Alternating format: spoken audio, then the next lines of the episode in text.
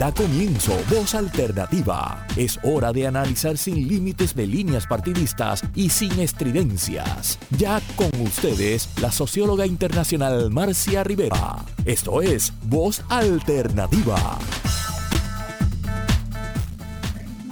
Muy buenos días, amigos y amigas. Eh, este es un programa muy especial. Tengo a alguien con un ruido ahora. Ahora estamos ahí un ruido que molestaba un poco, pero estamos perfectos. Eh, este es un programa muy especial porque hemos logrado juntar, ustedes saben cuando en los deportes se dice el Dream Team, ¿verdad? De baloncesto o el Dream Team de pelota. Nosotros hoy tenemos un programa que realmente es el Dream Team del análisis de la ecología, el medio ambiente y el cambio climático. Aquí tenemos los cuadros mejores preparados de Puerto Rico hoy, ¿verdad? Este, es un honor que estén conmigo en este programa. Es un programa que queremos poco a poco y paso a paso ir explicándole a nuestra audiencia, a nuestra audiencia leal, nuestra audiencia pensante, nuestra audiencia que todas las semanas nos escucha para, para ver cómo se pueden encarar los problemas de Puerto Rico. Eh, hoy vamos a estar hablando del cambio climático y de por qué importa tanto a Puerto Rico. Y no nos damos cuenta. Fíjense que esta semana, justamente mañana, comienza, hoy están las preliminares y ya hay mucha gente eh, hay más de 100.000 personas en Egipto para la conferencia número 27 del cambio climático, donde los jefes de estados del mundo se reúnen para escuchar a expertos, expertos como ustedes, eh, de cada país, intercambiando información, opiniones, hallazgos de estudios que se han hecho sobre los distintos problemas que el planeta enfrenta como un todo en, el asunto de cambio climático. ¿Por qué importa tanto a Puerto Rico? Bueno, en primer lugar importa porque no hemos participado directamente como país en esas discusiones, ¿verdad? Hemos participado como universidades, hemos participado como organizaciones de la sociedad civil que luchan por el medio ambiente, pero no sentimos todavía que eh, el gobierno de Puerto Rico se asume como dentro de esa problemática. Y eso pues nos tiene que, llamar a reflexión. Eh, no estoy diciendo que los que van de Puerto Rico, que hay siete o ocho personas que hoy ya están en Egipto o están volando esta noche o mañana, eh, no quiere decir que no nos representen bien, sino que hay acuerdos que le toca a los gobiernos este, decidirlos, ¿verdad? Y nosotros podemos tener participación porque como miembro asociado de, de, Naciones Unidas hemos participado en otros foros. No podemos votar, pero el intercambio de información que se da en estos foros es extraordinariamente interesante. Así que eh, a mí me parecía que era muy importante tener esa discusión hoy, por lo menos entre la gente que está pensando, que está investigando, que está aportando ideas para resolver los problemas de Puerto Rico relacionados con el cambio climático. Eh, yo en, este, durante esta conversación, pues tenemos, y así le he dicho a los participantes, tres objetivos fundamentales, ¿verdad? Primero es que comprendamos todos la noción de cambio climático y lo que ello implica y que está demostrado ya en el mundo entero.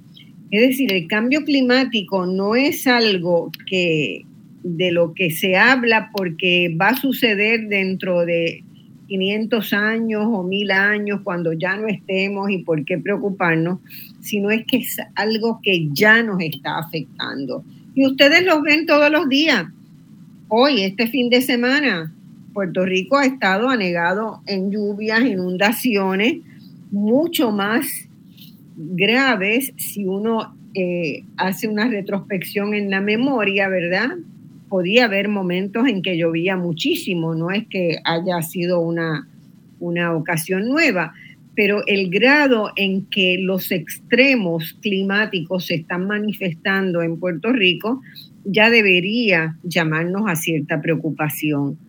Todos vimos hace un par de meses como el verano europeo fue un verano de incendios, de incendios terribles. Eh, ver las noticias en, televisión española de lo que había sucedido en toda España, ¿verdad? Nos debe sacudir. ¿Por qué? Porque el verano español cada vez está más agudo en sus temperaturas y los fuegos que se están desarrollando pues amenazan comunidades, amenazan las especies, eh, flora y fauna, amenazan a la gente, destruyen casas, lo mismo ha pasado en California. Entonces estamos viendo una serie de eventos en la naturaleza que son más extremos de lo que hasta ahora conocíamos. Así que a mí me interesa discutir con estos potentes eh, invitados eh, comprender esa noción de cambio climático, qué incluye y qué implica y qué se está demostrando, ¿verdad?, en el mundo entero. ¿Cómo estamos confirmando? Yo tengo el recuerdo de haber escuchado por primera vez de cambio climático, yo no vengo de, esta área profesional, pero sí ciertamente ya en los 90 había sido invitada a constituir, a conformar parte de un panel de cambio climático que se iba a reunir bajo el auspicio de la UNESCO y a mí me invitaban como representante de la ciencia social de América Latina para tener una conversación entre los científicos que estaban en el área de la física, de la química, de la ecología, con los científicos sociales. Bueno, eh, pero ya ahí ya ahí yo salí alarmada, ¿verdad? A principios de los 90 yo salí alarmada de lo que escuché que estaba pasando en el mundo. Hasta ese momento no tenía conciencia, pero han pasado 30 años y en esos 30 años esos cambios han sido muchísimo más veloces y muchísimo más peligrosos.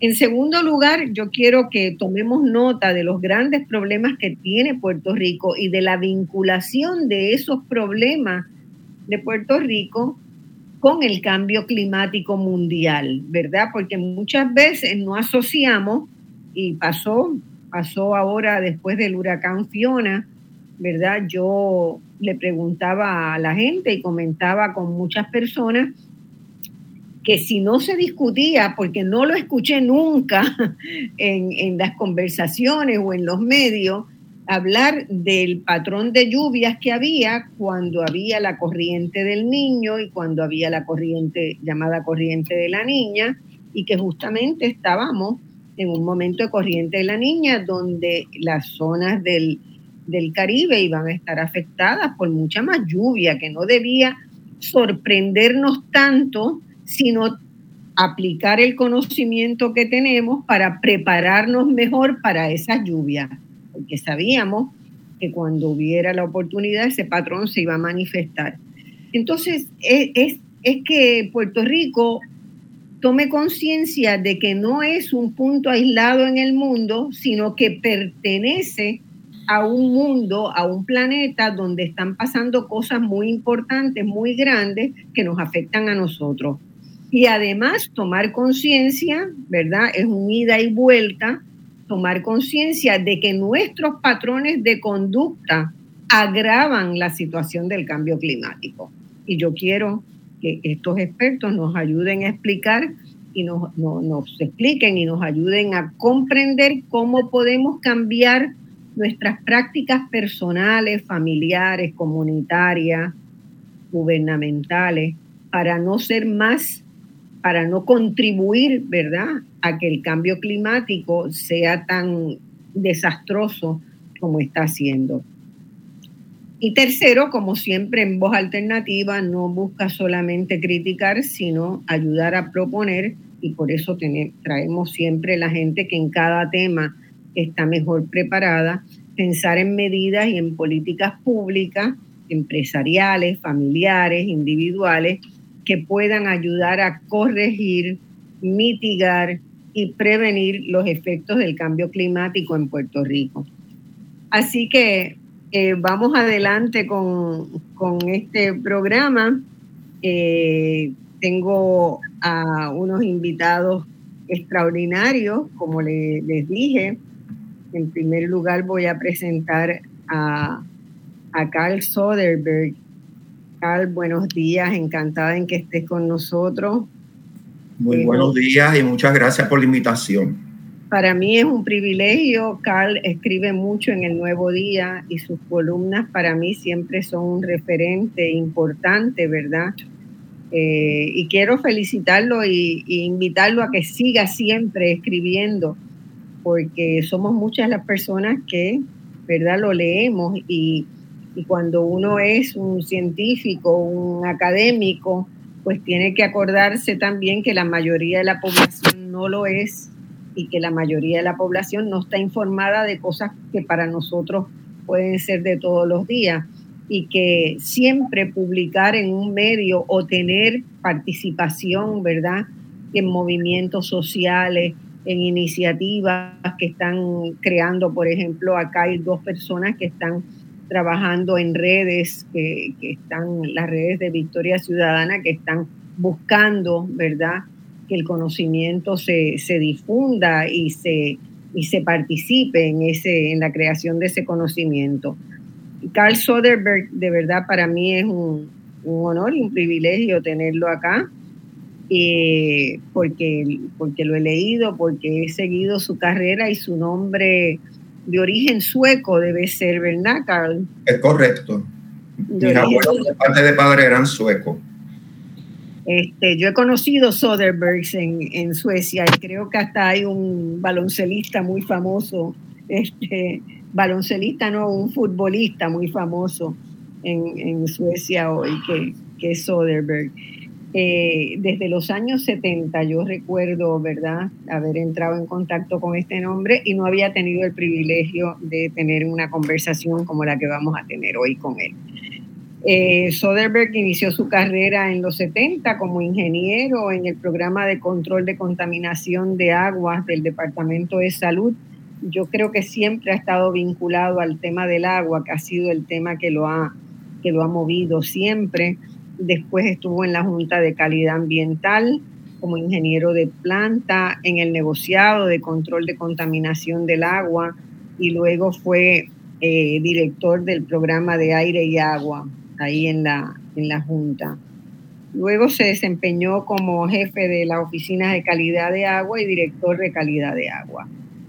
Eh, en este momento él participó, ¿verdad?, mucho también internacionalmente en la Asociación Interamericana de Ingeniería Sanitaria y Ambiental y fue una de las cosas que me llamaba la atención porque esa vinculación también siempre abre espacio uno vincularse profesionalmente con eh, otros ámbitos es extraordinario.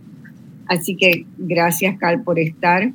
Eh, Mayra Yadira Visilvernier es microbióloga y ambientalista. Ella la, la, conozco un poco más, no mucho más, pero un poco más.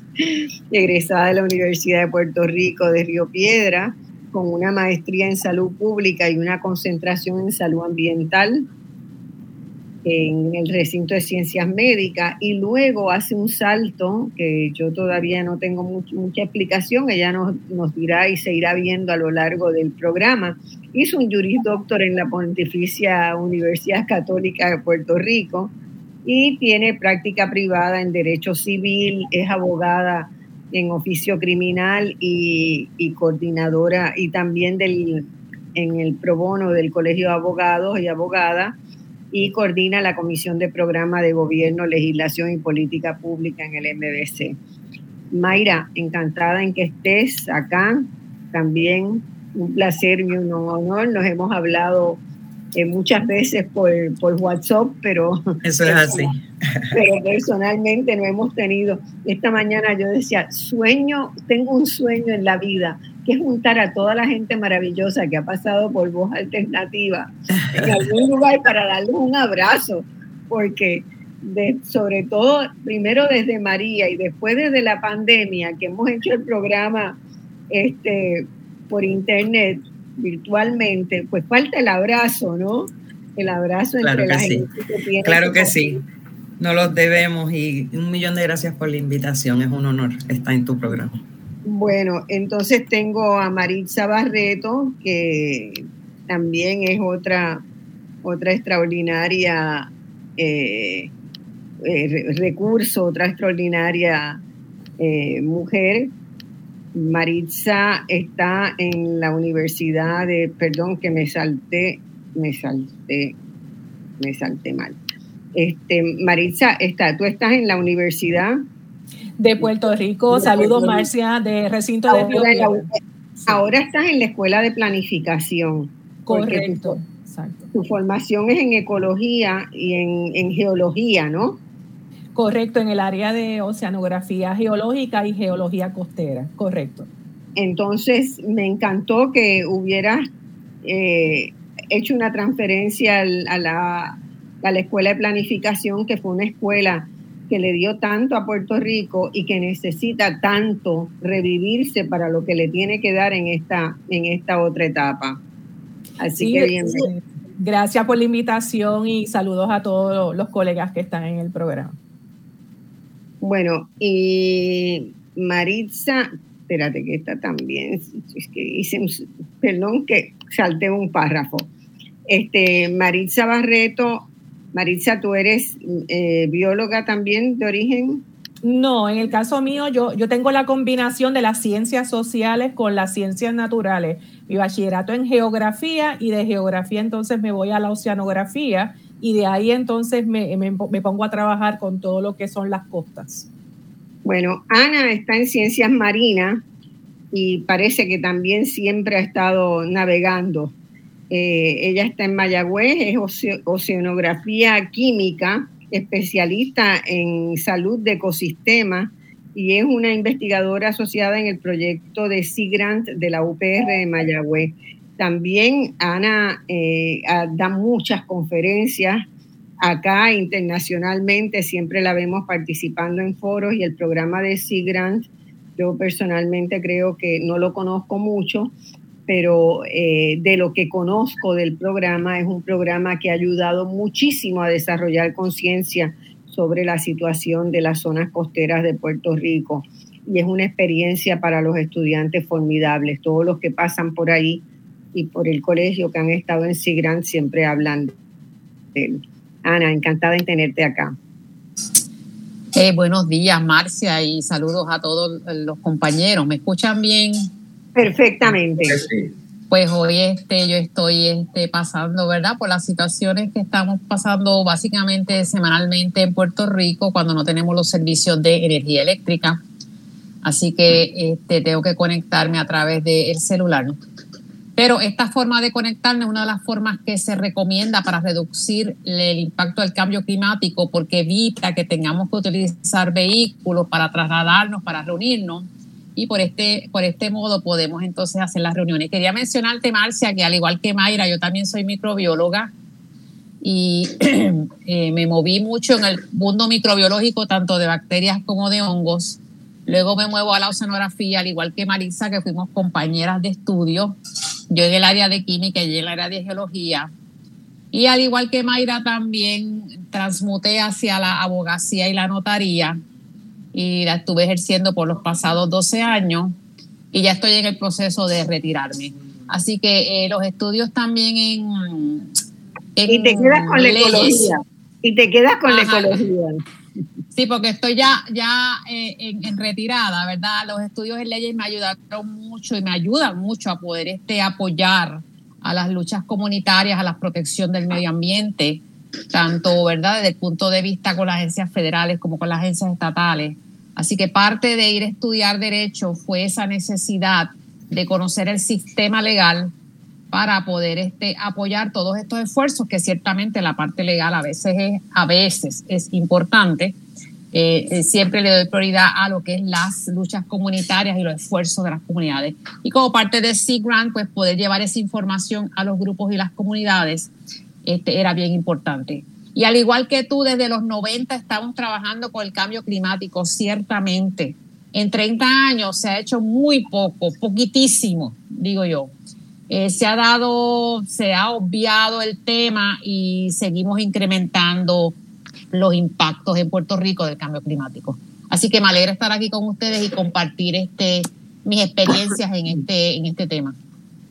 Es muy curioso. Yo estudié economía, ¿verdad? Eh, o sea, mis estudios formales son, son en economía y en, y en, y en urbanismo. Eh, y sin embargo, el tema del medio ambiente y de la ecología, pues no aparece ni por asomo. ¿no? Los, eh, yo nunca tomé un curso de calcular los costos del deterioro del medio ambiente por no desarrollar políticas públicas adecuadas. Por ejemplo, ¿verdad? En, mi formación de economista, eh, ni en Puerto Rico ni en Inglaterra, no los tomé hace mucho tiempo de eso, pero no había ni un solo, eh, no había ni un solo curso. Y, con pocas, ¿verdad? Hay poco trabajo que, leo que, que se eh, centran en ver los costos de la negligencia, que es un tema que para los economistas tendría, y para la situación de hoy, tendría que ser vital. Entonces, eh, es, muy importante, ¿verdad? Este cruce de, líneas de trabajo de investigación para uno poder, y es muy importante que, que la Escuela de Planificación y el Departamento de Economía en todos los recintos, pues puedan tomar en serio, ¿verdad? Que el tema del medio ambiente no es meramente separar la basura o no es meramente echarle agua a las plantas, este, más o menos dependiendo de la sequía. Es, es mucho más complejo, más grande. Así que vamos a empezar, vamos a empezar. Yo he hecho un punteo aquí, ¿verdad? De las cosas, como le dije, lo primero que yo quiero es este que ustedes preguntarle a, a los cuatro la noción de cambio climático, porque primero, eh, si hacemos un poquito de memoria, se empezó hablando del calentamiento global. Eh, durante bastantes años, cuando se hablaba de los problemas del planeta, se hablaba del calentamiento global. Eh, el cambio climático tiene ya una envergadura mayor, a mi entender. tiene, incorpora muchos más elementos eh, y, es algo complejo y es algo de largo plazo. ¿Quién quiere empezar? Pues si me permiten, yo puedo empezar. Vale, y, y, qué bueno que, que seleccionaste ese tema porque aún hoy en día se intercambia el término calentamiento global con cambio climático, son dos cosas completamente diferentes. Definitivamente se ha registrado un aumento en la temperatura promedio del planeta que hasta ahora ha sido de 1.1 grados centígrados desde, la, desde que empezó la revolución industrial hasta el presente.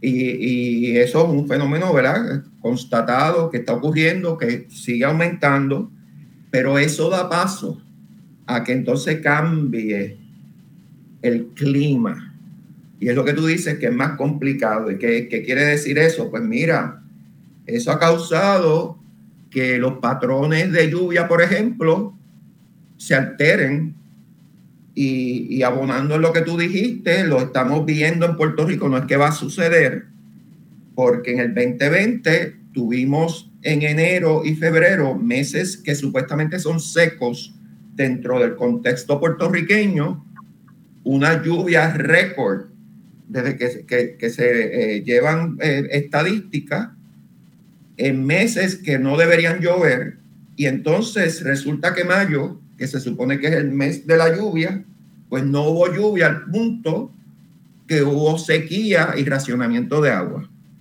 Este año, de nuevo, 2022, en febrero tuvimos lluvias de 15 pulgadas. Eso es un diluvio universal casi en febrero. En mayo casi no tuvimos lluvia y de nuevo entramos en sequía. O sea que ahí se demuestra que Puerto Rico, dentro de ese eh, eh, eh, contexto global, está ya recibiendo impacto del cambio climático. Por otro lado, el aumento en temperatura contribuye al aumento del nivel del mar porque el agua se expande, también derrite los glaciales ¿ah? y, capas de nieve. Eh, y en Puerto Rico tenemos desde 1950 estaciones que miden el nivel del mar. Y está claro que ese nivel del mar ha ido en aumento y de hecho, la última vez que yo cotejé del 2010 para acá, ese aumento se ha triplicado. Y, no es que, mira, que va a aumentar el nivel del mar, lo que pasa es que no lo estamos viendo, no es muy obvio, pero lo, estamos viendo. Así que, este, y, mencionaste los juegos, ¿verdad?, de forestales Aquí más bien son de pastizales, aunque hay algunos de forestales. Y, quiero traer a la discusión que el Departamento de Bomberos, que lleva estas cifras a, en las últimas que publicó, entre el cambio entre el 2019 al 2020, fue un delta de 300 fuegos adicionales aquí en Puerto Rico. Así que definitivamente estamos ya sintiendo los efectos del cambio climático. Y, termino con la cuestión de los huracanes, porque estamos precisamente en, el área de mayor impacto, que todo el mundo habla de María, se olvidan de Irma, y no es normal que un huracán de categoría 5, como fue Irma, pasara a 50 millas al noreste de Puerto Rico y dos semanas después nos azotara María, que en realidad fue de categoría 4, no 5, pero tener dos huracanes de esa magnitud en, tan corto tiempo no es normal.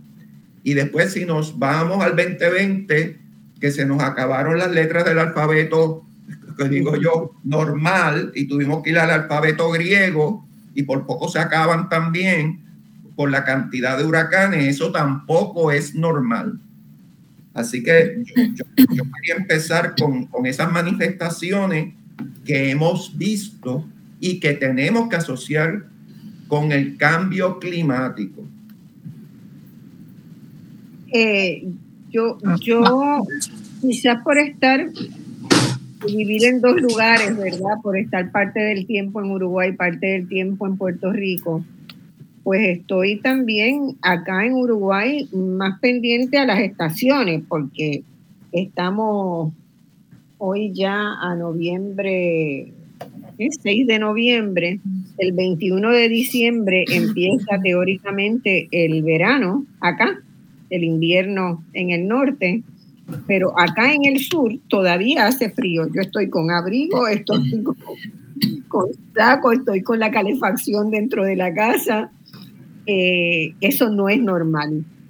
Eso no es normal. Los patrones de apareamiento de los animales, de los pájaros, están totalmente distorsionados. En agosto, en pleno invierno, aparecieron dos, tres días de, de sol y de calorcito y los pájaros dijeron, bueno, ya, ya llegó la primavera. ¿Qué primavera llegó? No sobrevivió ningún pájaro, porque a los tres días hacía un frío terrible, así que los huevitos que pusieron no, sobrevivieron. Eh, entonces está, está poniéndose compleja ya la vida cotidiana. Mayra, ¿qué comentario quieres hacer?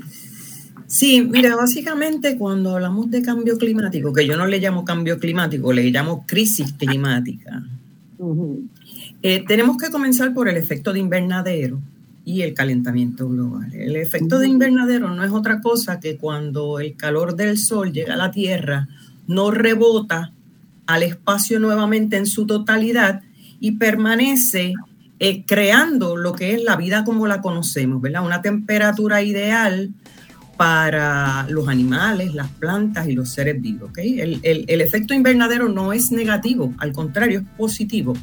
el, efecto de invernadero eh, permite la vida como la conocemos. Lo que ha ocurrido es que la actividad del ser humano ha aumentado las emisiones de gases y eso ha afectado el efecto de invernadero en la atmósfera y ahora se retiene más calor del necesario. Al retenerse más calor del necesario, la temperatura del planeta aumenta y eso cambia muchas cosas drásticamente. Eh, sabemos que los vientos se generan por corrientes de aire frías y corrientes de aire calientes que se encuentran y eso es lo que genera los vientos. También sabemos que el calor derrite los glaciares y esto aumenta eh, los niveles del mar. Sabemos que el calor eh, aumenta también los, los, fuegos forestales.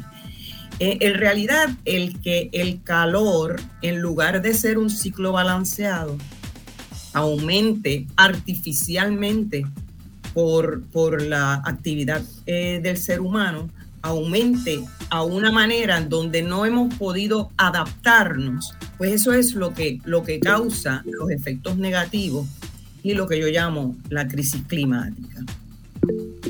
No solamente es eso, eh, eh, es que no solamente debemos mitigar los efectos, debemos también adaptarnos ya hay mucho de este, de este eh, cambio climático o crisis climática, como yo le llamo, que ya es irreversible y ya se puede anticipar. Y nosotros como, como ciudad, ¿verdad? O como comunidad, nosotros tenemos que saber dónde construir, nosotros tenemos que saber eh, eh, por dónde baja el agua, ¿verdad? Las escorrentías, debemos conocer nuestro, nuestro medio ambiente. Estamos tan desconectados de la naturaleza que no tomamos en consideración cómo se comporta naturalmente. Eh, y eso agrava todavía la situación porque entonces tenemos una crisis de más huracanes, más lluvias, calores más intensos y eso afecta a la agricultura porque no, no planificamos para eso y por lo tanto los abastos de alimentos. Eso, eso afecta nuestras construcciones. Eh, la, la, el agua no percola como percolaba antes porque tenemos demasiado cemento. Y algo que quiero decir en Puerto Rico es que Puerto Rico es uno de los países más afectados por la crisis climática. Eh, por la posición en que nos encontramos, somos la antilla, eh, somos la, la, la, antilla más pequeña de las, de las mayores, pero estamos más al este. Eh, y, ese posicionamiento eh, nos afecta, eh, pero tampoco hemos planificado correctamente nuestras ciudades y eso es, es detrimental para el diario vivir. Tenemos que ir a una pausa ahora, pero en cuanto vengamos seguimos discutiendo, ¿verdad? Esta noción de cambio climático y de la urgencia. vamos a la pausa.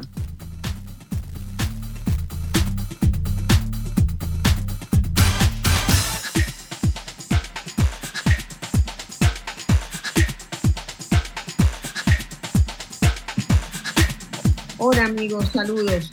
Eh, estamos de vuelta en Voz Alternativa, hoy discutiendo todas las consideraciones del cambio climático. Vamos a ver la reunión que se está haciendo en Egipto y vamos a ver los problemas del cambio climático en Puerto Rico y la necesidad de que toda la población, toda la población, mayores, adultos mayores, los niños, cobren conciencia, como acaba de decir Mayra Visilaca, de que no se trata de un meramente un problemita de cambio climático que tienen otros, sino es una crisis climática donde ya Puerto Rico se está afectando. Eh, Maritza, tú querías hacer unos comentarios también porque te vi muy, muy entusiasmada ahí con. Sí, este, en adición a lo que ha dicho Mayra y, y eh, también podemos ver eh, cómo conceptualizar el tema del cambio climático pensando en cómo cambian los elementos del clima. ¿Cuáles son los elementos del clima? La temperatura, la humedad relativa, los vientos, la precipitación, entre otros. Y, el comentario que hacías eh, hace un momento de que, por ejemplo, donde estás ahora en Uruguay, estás viendo como que el frío se ha extendido, ¿verdad? Y se supone que comienza el verano. En Puerto Rico, por ejemplo, yo hablo con mis papás y mis papás me dicen, pero espérate, estamos viendo, ¿verdad? E, esta situación que no se veía usualmente en, verano, eh, lo estamos viendo. Ahí esta mañana estaba leyendo, por ejemplo, ahora que se espera que la formación de este sistema ciclónico afecte la zona de la Florida, ya estuve leyendo que no es común, ¿verdad?, que tengamos un sistema de baja presión en las costas de Florida para esta época. Así que hablar de cambio climático, lo que estamos hablando es cómo esos elementos del clima, la temperatura, la precipitación, salen del promedio, sale de lo normal. Pero es interesante recalcar que realmente el, el planeta, a través de los millones de años, ha sufrido cambios climáticos. Aquí la,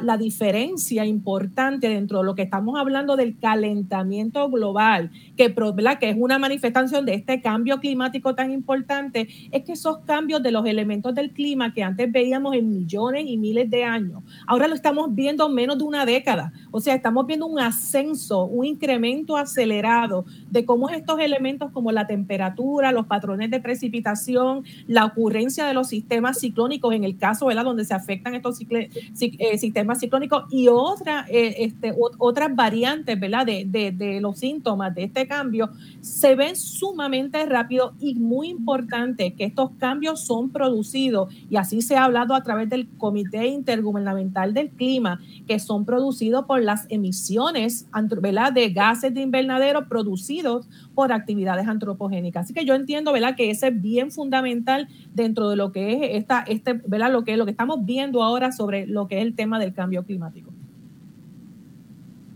Ana, me gustaría que, si, está, si estás por ahí bien, eh,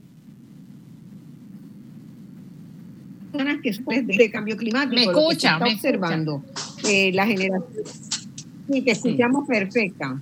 Mira, si hay algo que a mí me eh, gustaría poder responsabilidad de nosotros, de la gente. Sí, si hay algo que a mí me gustaría presentar en este programa, aunque no pueda decir nada más, es lo siguiente.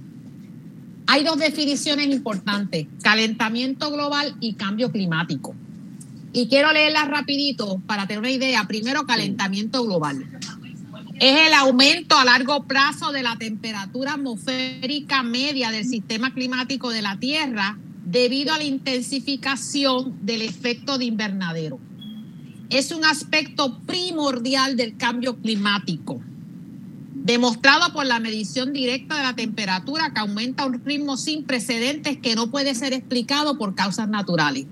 ¿Cuáles son esos gases de invernadero que causan este calentamiento global? Principalmente tres. El, mayor cantidad, el dióxido de carbono, que viene por combustión de combustibles fósiles, mal uso de los recursos de la tierra, de petróleo, de gas.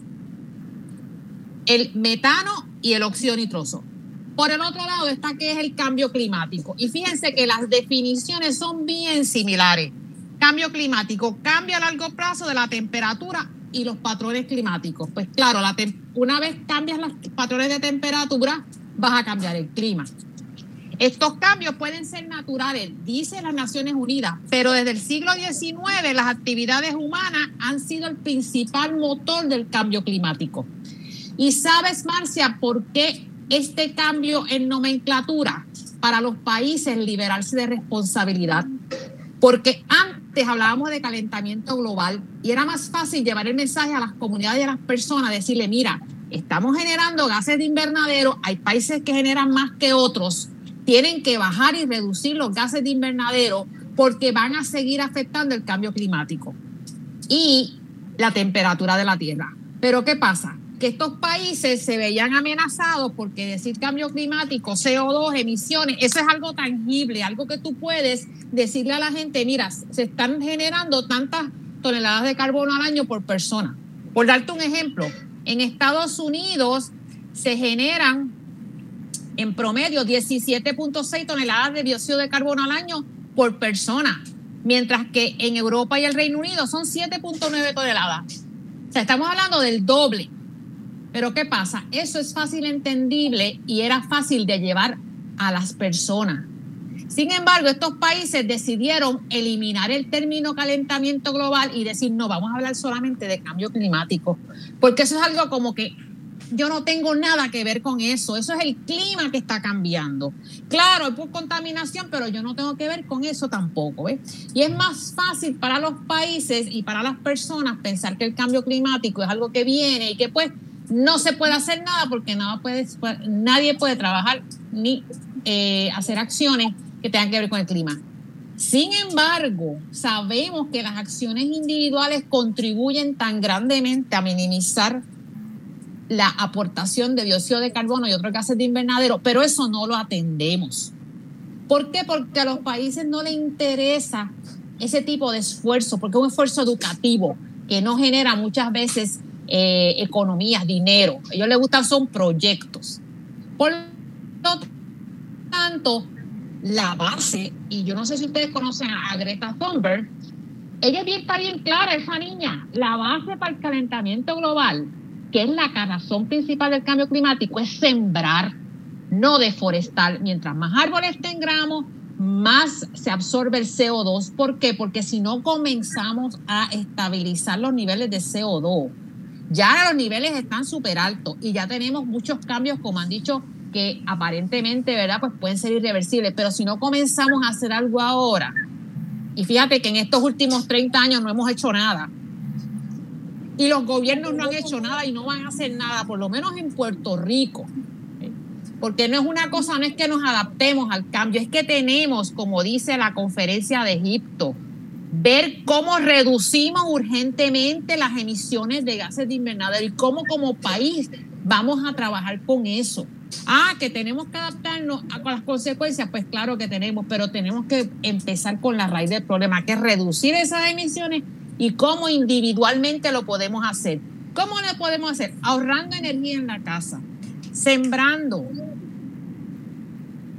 utilizando transporte público en la medida que se pueda. Ahora mismo a tratando de hacer todo lo más que se pueda virtualmente, porque eso te elimina el uso del vehículo, el, la inversión en gasolina.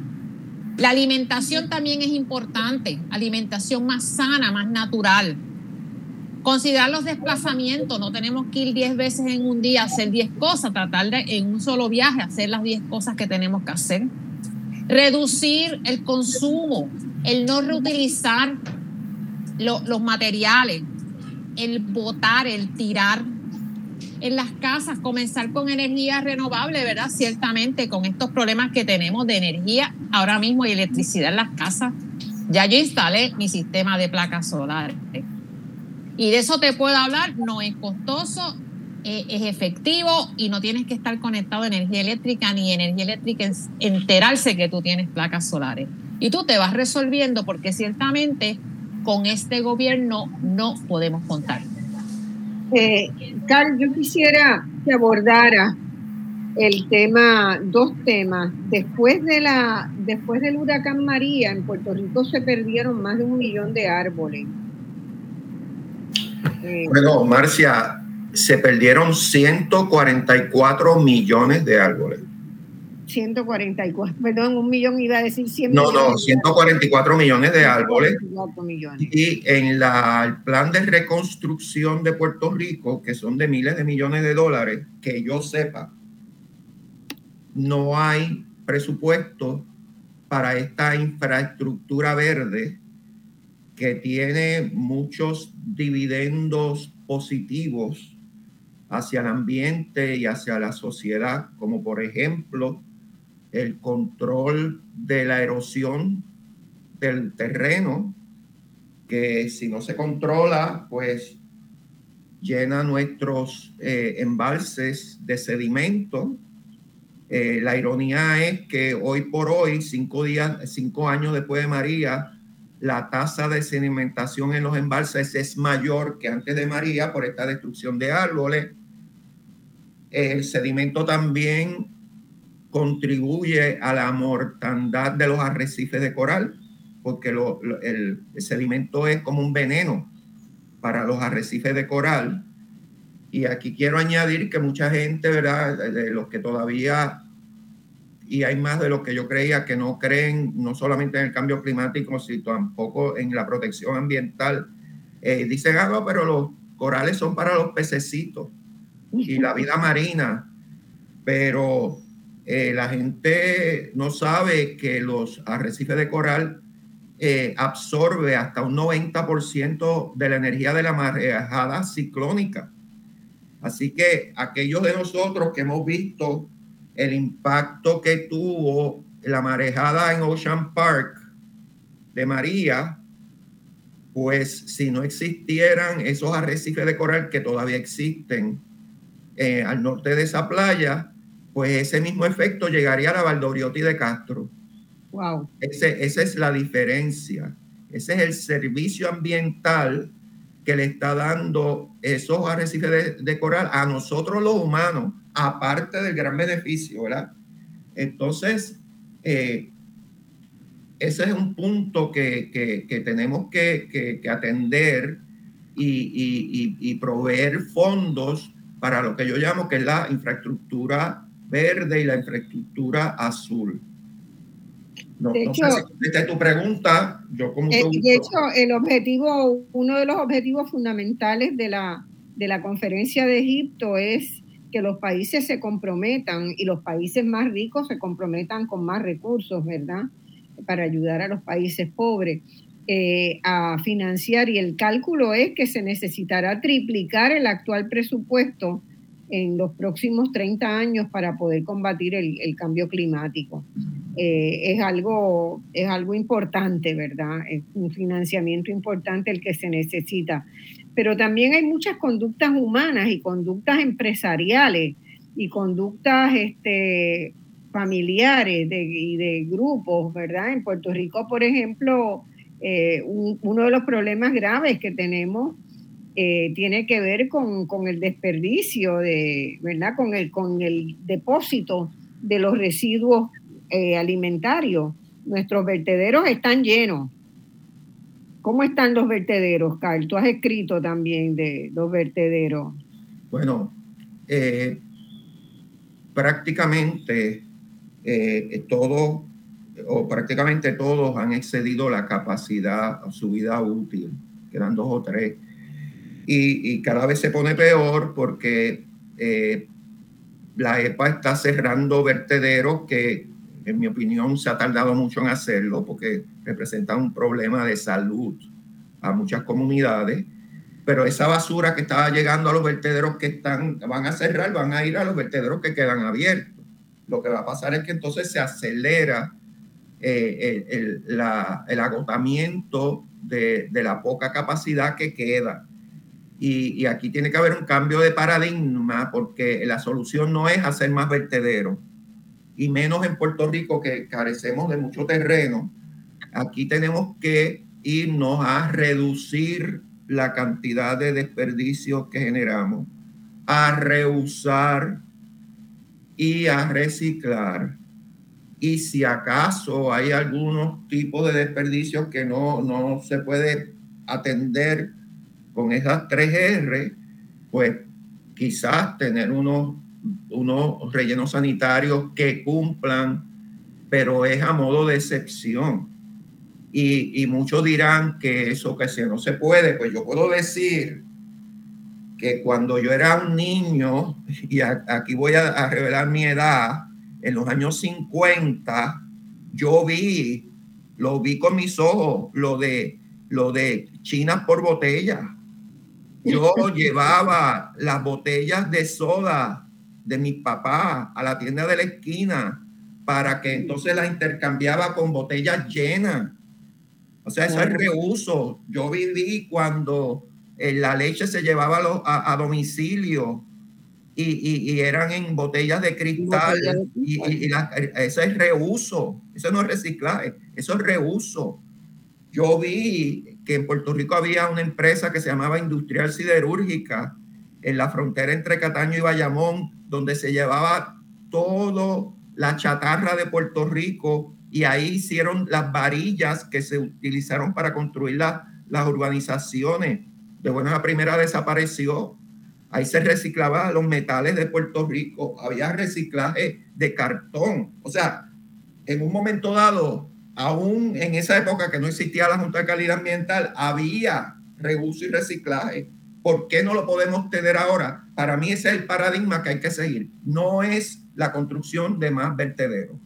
Eh, fíjate, en, yo en el país de tus abuelos, eh, con el cual yo tengo bastante relación, me encontré con que hay una reglamentación nueva en la ciudad de Estocolmo donde los edificios tienen que ser construidos con un caño en la cocina de todos los edificios para que la gente que viene obligada ya a separar la materia orgánica, ¿verdad? Los desperdicios, los desperdicios orgánicos, los residuos orgánicos, venían ya este, indicados que tenían que separarse. Pues ahora lo que tienen que hacer es tirarlos por ese, por ese caño que va del fregadero de cada apartamento y llega a un lugar abajo del edificio donde se hace la composta de todo el edificio, donde se reúnen, no se usa, se usa parte para composta para los jardines y parte para energía de biomasa, con lo cual la electricidad del propio edificio se sostiene. Entonces, eso es algo relativamente fácil, ¿no? De instrumentar es bastante fácil y tiene un impacto extraordinario porque tiene la ciudad más bonita, más limpia, con menos gente que tenga que estar después este cada cada persona tiene que separar y su basura orgánica va por ahí, se convierte en biomasa o en composta para el uso del propio edificio. Maritza, ¿por qué eso no se puede hacer aquí? Yo lo vi, yo lo vi, no me lo contó nadie, yo lo vi en funcionamiento.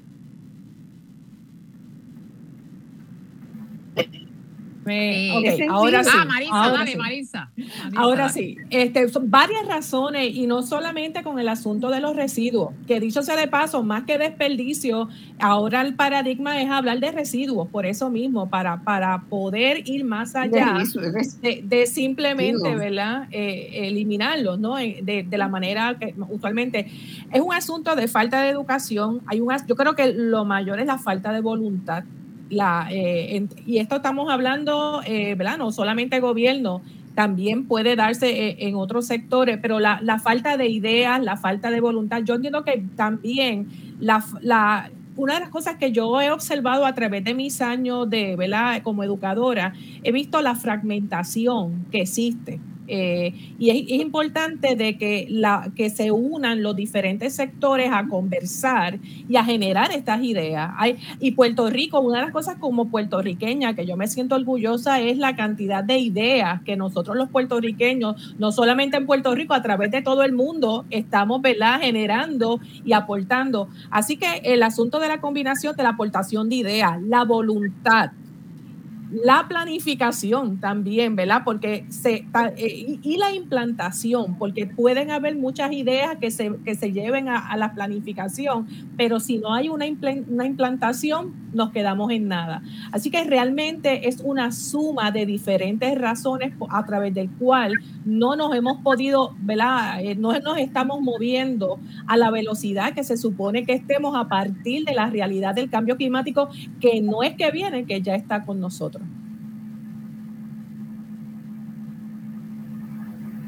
Sí, este. Es el capitalismo. Mayra tenía también.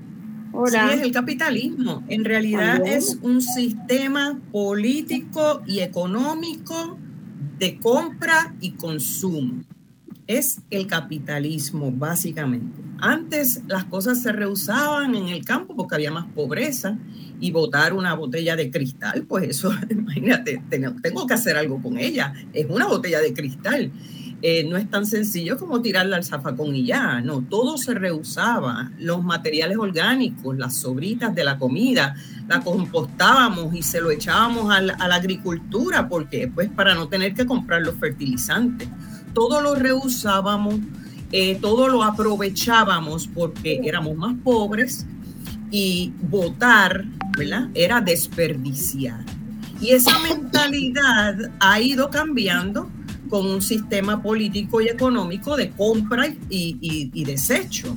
Eh, y, es todo un sistema, es todo un paradigma. Ahora mismo se está escuchando mucho la narrativa gubernamental de funcionarios, funcionarios diciendo, eh, está bien que ustedes luchen por las costas, pero el desarrollo no lo para nadie. No sé si han escuchado esa frase últimamente de nuestros gobernantes. El desarrollo no lo para nadie. Pues déjeme decirle a ese gobernante que la madre naturaleza va a parar ese desarrollo con un desastre. ¿Okay? Y lo hemos visto, hemos visto puentes que son el desarrollo que se los ha llevado el río. ¿Ok? Así que sí, eh, eh, el desarrollo lo va a parar la naturaleza en algún momento si nosotros no cambiamos de paradigma. Eh, lo mismo ocurrió en María, cuando todos esos árboles se cayeron, aquí no hubo una industria maderera, ni una visión para reusar toda esa madera. Se trituró con fondos de FEMA. Y, esos fondos de FEMA que llegaron tres años después, yo fui testigo de que ya no había árboles para votar porque los municipios ya habían triturado y habían botado toda esa madera. Y en, en la noche, con esos fondos que llegaron tres años después, talaron árboles sanos para cobrar los dineros de FEMA es, ese tipo de, corrupción ¿verdad? Y, de, de, paradigma eh, de sistema político-económico eh, que está chocando constantemente con nuestra sobrevivencia y con la economía circular. Fíjate que, que todo esto de los vertederos, el vertedero es terrible porque es uno de los de los emisores de metano más grandes que, que, contribuye al efecto de invernadero y al calentamiento global y a la crisis eh, climática. Pero la basura, la basura es una economía de por sí, eso es materia, eso es material. Y toda la economía circular que, que, que, hay alrededor de la basura no la hemos, no la hemos investigado, no la hemos aprovechado. Eh, y, y, es, un paradigma, es una forma de pensar. Estamos pensando que no hay un límite. Estamos pensando que esto del calentamiento global eh, eh, son puestos de camino, ¿verdad? tan, tan, tan cerca como, como un presidente de, Estados Unidos, Donald Trump, decía que eso era una falacia y se retiró del COP26. Ahora, ahora Biden está tomando nuevamente la conferencia de pares.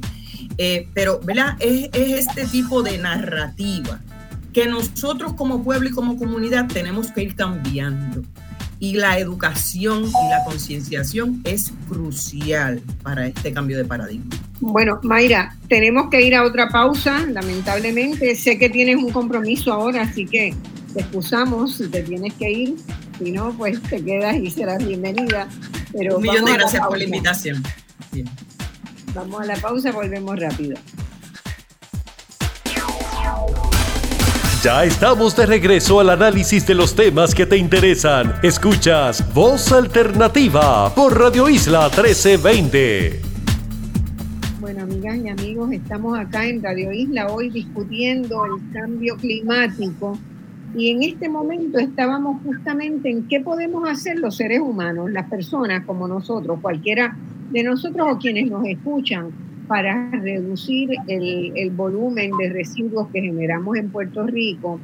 es una de las formas también que vamos dañando el que vamos dañando el planeta. Ustedes han visto en algunos documentales, en, en noticieros, ¿verdad? Que hay una isla que es más grande, mucho más grande que Puerto Rico completa, que, es de, de, plásticos y de cosas que se han tirado y que el mar las ha recuperado y que se han enganchado y que da vueltas por el mundo.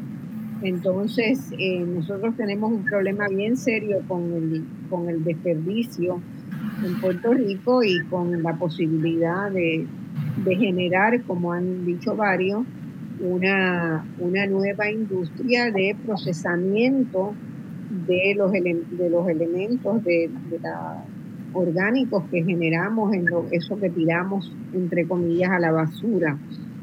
Eh, Ana, me gustaría que comentaras un poco sobre eso y sobre la línea que veníamos trayendo de, del impacto humano de Sí, quería eh, eh, el último comentario que indicó Mayra Visil es muy importante. El sistema de gobierno que tenemos y el sistema económico provee para que cada problema sea una oportunidad para que alguien genere dinero de ese problema.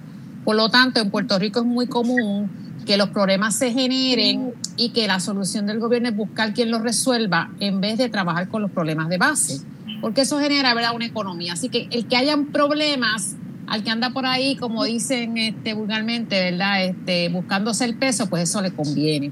Así que si tuviéramos, ¿verdad? Eh, mejores gobernantes y administradores de nuestro país, pues ciertamente este país fuera mejor. Eh, no creo que es que haya falta más legislación, que haya falta más este, eh, leyes, eh, reglamentos, etcétera. Ahora mismo, Mayra, Maritza Barreto y Carl Soderberg te pueden hablar del documento que se publicaron de las 103 acciones que se publicaron para corregir, mitigar y prevenir el cambio climático. Excelente documento y eso se ha hecho, nada, nada de eso se ha hecho. Así que el, hay una falta, ¿verdad?, de interés porque no hay el, ni la, básicamente la, la, corrupción está arropando este país y las agencias están inoperantes. Por lo tanto, tenemos nosotros que proveer para que nosotros eh, reduzcamos nuestra huella de carbono, que es como le llaman, para reducir eh, o por lo menos, ¿verdad?, atenuar de alguna manera el cambio climático. Y las Naciones Unidas menciona 10 acciones que podemos hacer cada uno de nosotros y las quiero mencionar rápidamente. Y una de ellas está con lo de generar menos basura, ciertamente. La primera es ahorrar energía en casa, es decir, todo aquello que usted pueda economizar en términos energéticos es importante para reducir la huella de carbono. Cambiar a bombillas más eficientes, apagar la luz, utilizar el aire solamente cuando haga calor, etcétera. La otra es utilizar transporte público, eh, pues menos salidas, ¿verdad? Eh, se reduce en menos emisiones todo lo que podamos hacer, como le estamos mencionando, las conferencias, las convenciones, todo lo que podemos hacer virtual, eso también nos ayuda a reducir, ¿verdad?, lo que es la, los desplazamientos. Comer más sano, más natural, esa es otra de las acciones que recomienda las Naciones Unidas. Menos materiales procesados. Eh, que tienen menos empaques, que tienen menos Menos empaques, exactamente. Los sobreempaques es algo terrible, pero claro, al, que vende el empaque de styrofoam le conviene que tú le pongas styrofoam hasta, hasta una vianda. Y al que vende el plástico le conviene que tú le pongas plástico encima a la vianda. Y a veces vemos empaques sobre empaques, es simplemente generándole dinero a estas compañías. Tirar menos, tirar menos no solamente residuos que se puedan reusar, sino alimentos, comida. Mira, nosotros hicimos un proyecto educativo en, en San Germán que era generando cero basura, cero basura. Y todo lo que se hacía en esa finca, porque fue una finca modelo, se llama la finca integral, desde reunirnos y tomar una merienda hasta finalmente salir del lugar, se generaba cero basura y todo se reutilizaba. Las lombrices compostaban, las gallinas y las aves se comían las lombrices. eventualmente, ¿verdad? Las, las, los herbívoros se comían la hierba. Eventualmente el excremento del herbívoro era abono para la siembra. Así que todo se va recirculando, como lo mencionaba este Mayra, la economía circular. Eso es algo sencillo, es algo fácil de hacer, es algo que no requiere mucha inversión, pero volvemos a lo mismo. A los administradores de este país lo que les interesa es lo que les genere dinero, no lo que resuelva problemas y no que nos provea un mejor Puerto Rico. Consumir menos, reutilizar, reparar. Volvemos, esto es algo que antes se hacía. Yo también fui de la época de que me llevaban leche al frente de mi casa en unos envases de cristal y se volvían y se recogían luego. Pero que eso se ha ido eliminando, claro, ahora te, buscan 20 excusas para que eso no se haga, que eso es antihigiénico, que eso este, eh, crea problemas porque el cristal se puede romper, 20 razones para no hacerlo y seguir con los mismos patrones que tenemos. Te quería mencionar que recientemente estuve por eh, Inglaterra y tomé un crucero por allá y todo el agua que se servía no voy a decir embotellada porque no era botella, eran latas de aluminio. Y era bien curioso poder abrir una lata de aluminio y lo que había dentro era agua. no había botellas de agua en la embarcación, era todo aluminio. Claro, debiéramos utilizarla diferente, no tenerla que, que yo no la compraba, ¿verdad? De, de, aluminio, yo me la tomaba, ¿verdad? De la que servían en, en los envases. Pero fíjate que hay un cambio para utilizar menos este plástico. En las residencias también cambiar el tipo de energía, todo aquello solar, eso ya lo hemos experimentado con los huracanes, las personas han comprado baterías solares, abanicos solares, se está yendo la luz, eso es una opción. Eh, los vehículos eléctricos es algo también que se le ha dado bastante énfasis. Hay personas que todavía no creen mucho en ellos, pero en muchos países ya hay unas cuotas de vehículos eléctricos y están colocando ya fechas para que los vehículos que transiten sean eléctricos. Eh, me moví en algunos Uber y una de las cosas que decían es Uber híbrido, como promocionando, ¿verdad? Que el vehículo es híbrido. Elegir productos ecológicos, aquellos, ¿verdad? Que sean los más sencillos este, y, de, y de menos este, procesamiento. Así que esas son 10 acciones que mencionan las Naciones Unidas que podemos hacer. Eso lo podemos ir implementando en las escuelas pero como hablábamos ahorita, que hay mucha fragmentación. En la mano derecha no sabe lo que hace la mano izquierda. Una cosa le dicen en la escuela y cuando van a la práctica lo hacen distinto. Le dan clases de reuso y de reducción y cuando vas a la escuela lo que hacen es malbaratar. Eh, las agencias de gobierno dicen que son este, ecológicas y te hacen actividades con styrofoam y con, y con plástico. Así que eh, estamos viendo esta, esta doble vara, ¿verdad? Que la palabra no va, no va de la mano con la acción. Eso lo vemos constantemente. Así que parte y sobre todo evitar la deforestación. Cuando Carmen mencionó de 144 millones, eso fue nada más en María. La semana pasada en el municipio de Añasco se deforestó el balneario de Añasco. ¿Y sabe lo que provocó? Que las luces llegaran a la playa y los neonatos de tortuga se desviaran y llegaron a la carretera y murieron aplastadas. ¿Por qué? Por esa acción de deforestar. Y estamos hablando de que los árboles son los principales, además del océano, que absorben estos gases de invernadero en el caso del dióxido de carbono. Así que son acciones sencillas que podemos hacer, podemos trabajar. Me encanta que haya gente de Puerto Rico no creo que sea gente de ninguna agencia de gobierno ni, ni personas que realmente tengan eh, autoridad para hablar a nombre del gobierno, pero por lo menos la información llega, porque el gobierno se mantiene ajeno a todo lo que es el bienestar de la población en Puerto Rico. Esa ha sido mi experiencia hasta el día de hoy.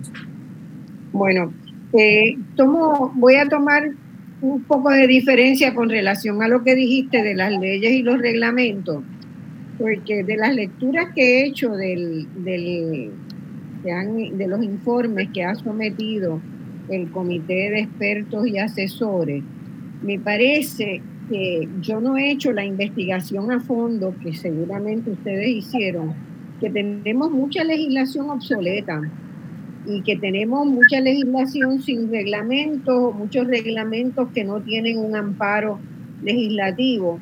Así que eh, con todo lo que dijiste estoy, estoy totalmente de acuerdo, pero tomo un poquito de distancia y me gustaría que Carl y que Maritza, que están en ese comité, y supongo que en ese comité se ha discutido más a fondo, lo planteen. Por ejemplo, ustedes dan como, como urgente, ¿verdad? Eh, aprobar una, una ley de gestión integrada de la costa, de las zonas costeras. Y, a mí lo que me da la sensación es que pasa en muchos otros ámbitos en Puerto Rico, que no hay una coordinación interagencial buena en Puerto Rico, no hay un sistema de gobierno, no lo ha habido en muchos años, donde, donde se pueda generar sinergia. Y para mí el concepto de sinergia es bien importante, quiere decir que una acción toque varios objetivos en simultáneo y ponga la rueda, esa rueda del agua, ¿verdad? Que generaba, con la que se generaba energía, ¿verdad? Y se movían, por ejemplo, eh, las haciendas de café en Puerto Rico. Eh, pues nosotros no trabajamos generando, generando sinergia. Tengo a Ana Navarro también en turno, pero quiero que Carly y Maritza aclaren eso porque yo no lo, no lo sé y me, ustedes, digamos, el informe me convenció de que eso había que hacerlo. yo pido que empiece Maritza y después yo, yo sigo. Bueno, en, respecto a, primero es que adicional a lo que muy bien Ana, eh, estaba hablando de, ¿verdad? de los mandatos y, las recomendaciones de las Naciones Unidas, a nivel de Puerto Rico tenemos un marco legal que es la ley 33 del, del 2019. Esa, esa ley eh, tiene diversos mandatos, entre ellos el más importante es la generación del plan de mitigación, adaptación y resiliencia al cambio climático para Puerto Rico. Pero en adición a eso, ¿verdad? hay una serie de guías, procedimientos y, yo diría mandatos, aunque eso es un gran debate, porque eh, hemos conversado y hay a veces varios sectores y varios grupos que dicen que no, que no es un mandato, que son simplemente guías, pero no, hay unos mandatos. Eh, y sobre esos mandatos, eh, ¿verdad? Aplican a los diversos sectores, entre ellos el sector de lo que estamos hablando ahora de los desperdicios eh, o los residuos, que ahora, una de las, cuando tuvimos ahora la, las vistas públicas presentando el bosquejo de, de, lo que va lo que es el plan o lo que va a ser el plan eh, se cambió y, por, eh, por, por la conversación a que se debe usar el concepto residuo pensando en más allá de simplemente el manejo de, de, lo que usualmente se habla de desperdicio. Adicional a eso hay una serie de documentos que también Ana mencionó que es los 103 cursos de acción para el, lo que es la la, manejar el problema de la situación del cambio climático en las costas, como también los cursos de acción para el manejo del recurso agua. Eh, estos, en el caso de los 103 cursos de acción, eh, como bien decías, Marcia, se está, uno de los, son 103 recomendaciones, pero una de ellas que para mí yo creo eh, es la, una de las bases, es lo que es el manejo integrado de costas y es, una, es uno de los, de los cursos de acción que en los diferentes foros, el Comité de Expertos y Asesores de Cambio Climático, como también colegas en la academia y en otros sectores, eh, hemos visto, por ejemplo, grupos como para la naturaleza, grupos comunitarios que también están alineados al mismo pensamiento de lo que es el manejo integrado de, de costa. ¿Por qué? Porque se, em, estamos estamos bien convencidos, ¿verdad? Que para poder hacer la diferencia y el cambio, eh, tenemos que mirar en el caso de la costa como un sistema complejo que es mucho más allá de los problemas que se están planteando ahora y que realmente para enfrentar esos problemas, buscar alternativas, tenemos que mirarlo desde diferentes perspectivas, debemos mirarlo desde una perspectiva holística, debemos mirarla de una perspectiva interdisciplinaria y que no puede ser protagonista ni el gobierno ni, ni sectores específicos. Tiene que ser un trabajo en conjunto de conversación y donde se generen y no solamente las ideas viejas, sino que se, tengamos las ideas nuevas. Y como bien decías ahorita, una, una de los, dentro de los puntos de protección, adaptación, trabajo, ¿verdad? Los diferentes cursos de acción que hemos visto, estamos claros de que hay mucha legislación, porque mira que Puerto Rico tiene tanto, tanta legislación, pero tiene una legislación en muchos casos que ya es obsoleta. En el caso de la costa, no se alinea con la realidad actual de la costa. Las playas se están moviendo, están migrando la línea de costa por el aumento del nivel del mar, se están moviendo tierra adentro, los efectos de los huracanes, o sea que, que definitivamente esa, esa mirada ¿verdad? Que es mucha del marco legal que tenemos actualmente vigente, no está alineado con esta nueva realidad que tenemos. En el caso de las costas, como bien muchas veces yo digo, esta nueva costa que tenemos. Así que es un asunto, yo diría que también de implantación. Hay, nosotros tenemos ya unos cursos de acción Estamos eh, pendientes a que se implemente. Desgraciadamente, muchos no se han movido en la implantación, pero eh, yo sé que el trabajo y la lucha no es fácil, pero lo importante es que nos mantengamos, ¿verdad? Eh, y no fragmentados de manera unida con los otros sectores para poder realmente ver esta diferencia en, esta implantación que tiene que ser ¿verdad? ejecutada lo más pronto posible.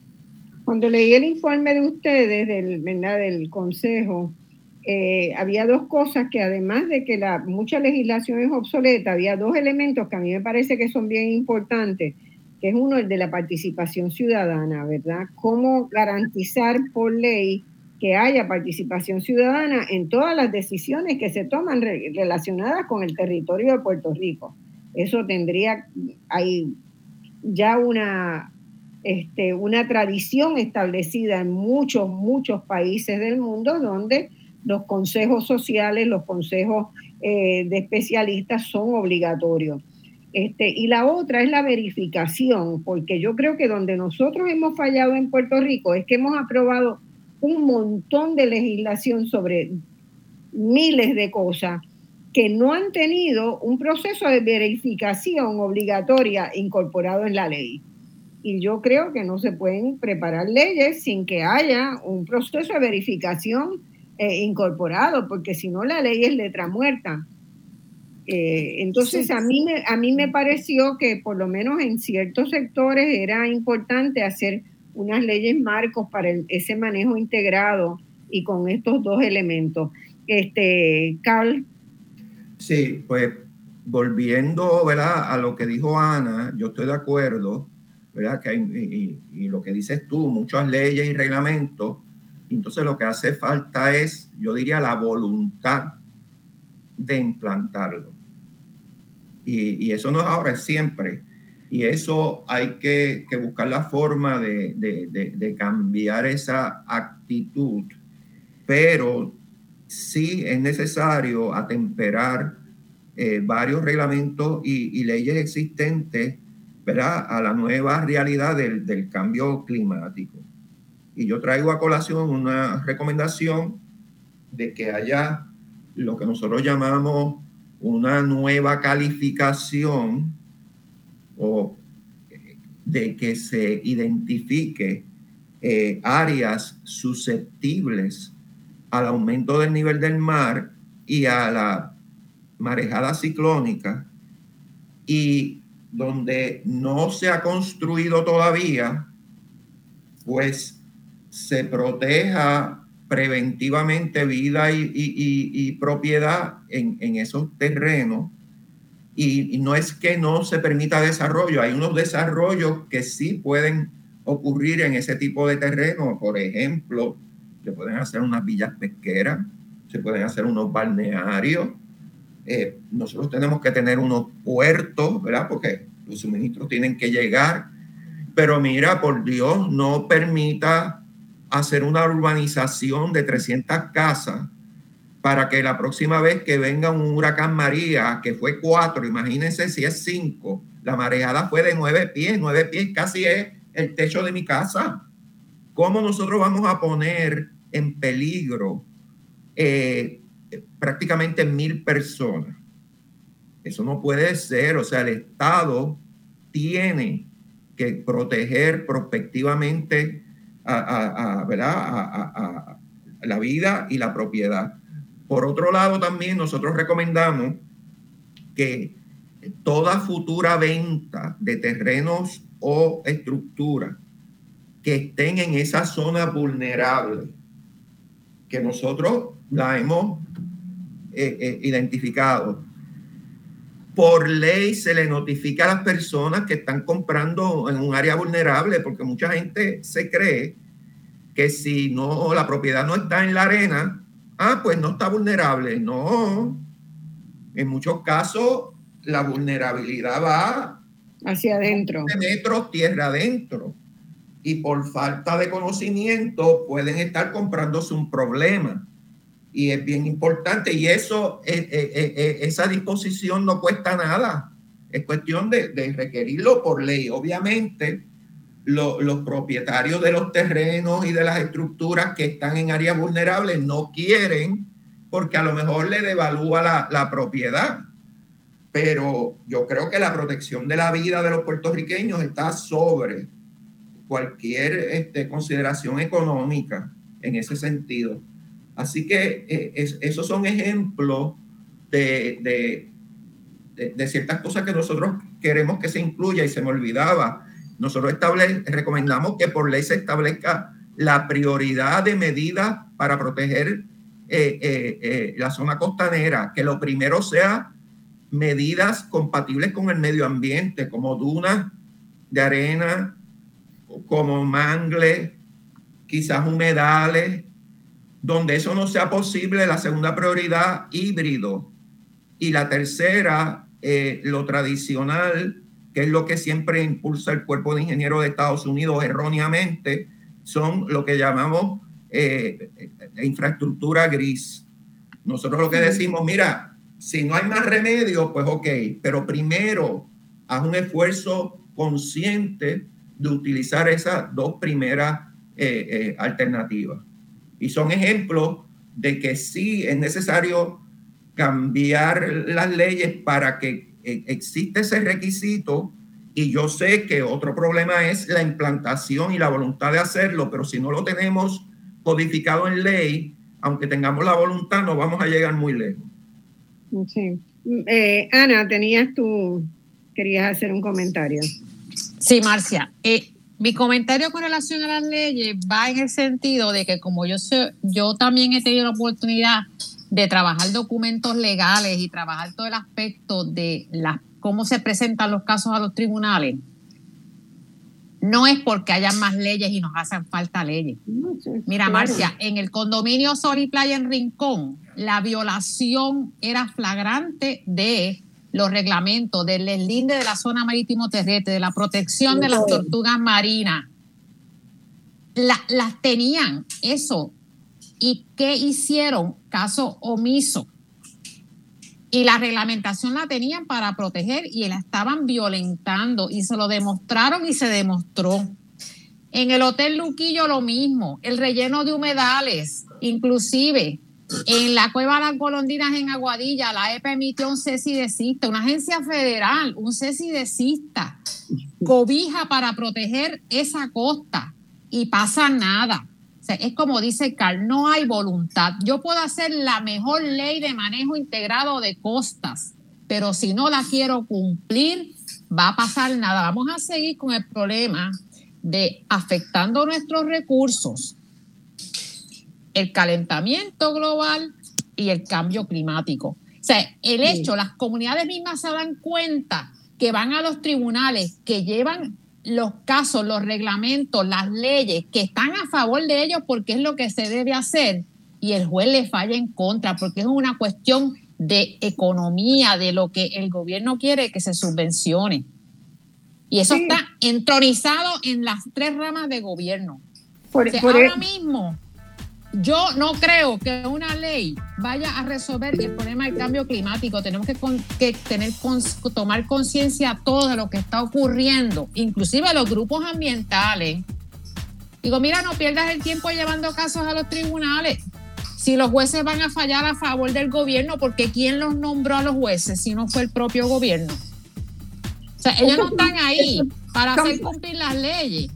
Y es triste lo que te estoy diciendo, es una impunidad terrible lo que estamos viendo. Claro, claro por, por eso yo creo que uno de los objetivos de hacer una nueva ley es incorporar las maneras de verificación y de penalización de, de quienes las violen, ¿verdad? Eso debe estar establecido. Marisa, vuelvo, Contigo, vuelvo contigo porque tengo que hacer una pausa, Así que vamos a la pausa y volvemos de inmediato, que esto se pone muy bueno. Bueno, amigas y amigos, ya se nos está yendo el tiempo, estamos en el último segmento y es muy importante, ¿verdad?, esta, esta conversación, en esta conversación, eh, porque creo que los dos, las dos tienen razón, ¿verdad? Hay muchas leyes, hay muchas, demasiadas leyes en Puerto Rico que no sirven para nada, pero hay otras que eh, estando ahí eh, necesitan gancho, necesitan cuerpo para poder instrumentarse. Creo que de eso es que estamos hablando. Ana, ¿tú querías eh, redondear tu pensamiento? Sí, te quería comentar que inclusive las leyes que tienen que ver con la extracción de materiales de corteza terrestre, que son las canteras, las famosas canteras, que ahora mismo quieren hacer uno un arenero en la costa en Añasco esas leyes proveen para multas, inclusive la agencia federal EPA da unas multas altísimas. ¿Y sabe lo que hace el proponente? Los coloca como parte de su presupuesto de lo que tienen que pagar anualmente por incumplir las leyes y siguen contaminando, aún pagando multas estatales y federales. Eso lo vimos nosotros en una cantera en San Germán, que en su presupuesto de la cantera se colocaba las multas que se pagaban anuales por incumplir con la ley que hasta ese nivel llega la, la, el, no querer hacer las cosas bien. Hay una de las cosas que tenemos que reconocer es que Puerto Rico tiene serios problemas éticos este, y problemas de funcionamiento, ¿verdad? Y que la corrupción está hecha parte de la vida cotidiana en el país, en, en, muchos ámbitos, no voy a decir en todos, ¿verdad? Pero en muchos ámbitos. Hay mucha gente muy buena y muy seria y que hace las cosas bien, pero hay mucha gente que le busca la vuelta para hacer actos corruptos a, fin de ganar dinero. Creo que en eso podemos estar, estar de acuerdo. Eh, Maritza, ¿tú querías hacer algún comentario más de...? Sí, yo, yo entiendo que eh, parte de, para promover el cambio, yo siempre insisto que es la educación y divulgación. Eh, hay, hay, tenemos que darle más gancho, definitivamente, más fuerza a muchas de, de estas regulaciones que hay, pero a través de la educación y la divulgación de esta información, porque podemos preparar también, es lo mismo, o sea, podemos hacer tremendo eh, esfuerzo de educación, pero si esa, si esa información no llega a, los sitios más lejanos, ¿verdad? De la isla, eh, entonces, ¿verdad? Va a ser mucho más difícil hacer, hacer estos cambios. Eh, darle más fuerza, más gancho a, estas, a estas regulaciones. Le voy a dar un ejemplo, el asunto de la definición de playa. Algo tan sencillo, ¿verdad? Eh, y, es, un tema que yo he visto que muy poco se ha debatido sobre esto. Si vamos a la regulación actual, habla de que la playa es ese depósito de sedimentos no consolidados, dependiente suave. Cuando sabemos que Puerto Rico, en las 1.200 y pico de playas que tiene, tiene una caracterización dependiente diversas variables. O sea, son ejemplos de que se ve que la, regulación no se basa en la ciencia, no se basa en el dato, no se basa en la información, no se basa muchas de ellas en cómo estos componentes naturales o componentes económicos van cambiando, cómo, eso, cómo la población cambia. No podemos aplicarle una regulación, ¿verdad? A partir, ¿verdad? De, un, de, una, de una fotografía o una radiografía de lo que son los componentes naturales o la población, la economía que se hizo hace una década atrás. Y yo creo que ahí por ahí es parte del gran problema. Por tanto, muchas de estas regulaciones necesitan enmendarse y parte de esas recomendaciones a través de los 103 cursos de acción de la costa que el Comité de Expertos y Cambio Climático van dirigidos a eso, va dirigido al reglamento conjunto, va dirigido al reglamento 4860 en el caso de lo que es las costas.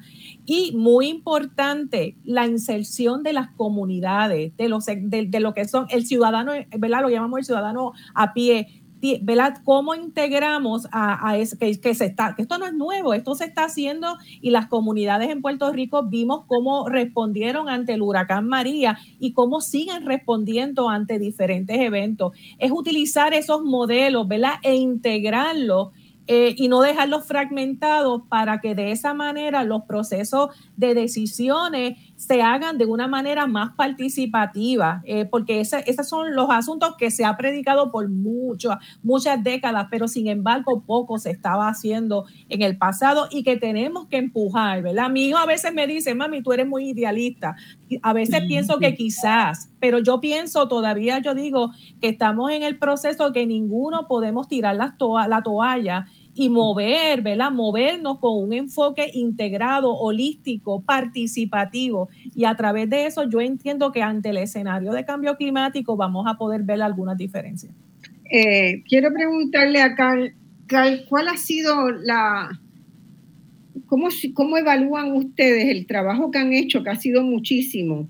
Hay muy buenas ideas, entre esas ciento y pico de ideas y el informe del agua hay dos tesoros de documentos, ¿verdad? Hay otro informe que yo leí hace como dos, tres años, que era del Comité de Ingenieros de la Asociación de Ingenieros de Estados Unidos sobre la infraestructura, que hay muchas cosas que, que nos dan un cuadro tétrico, ¿verdad?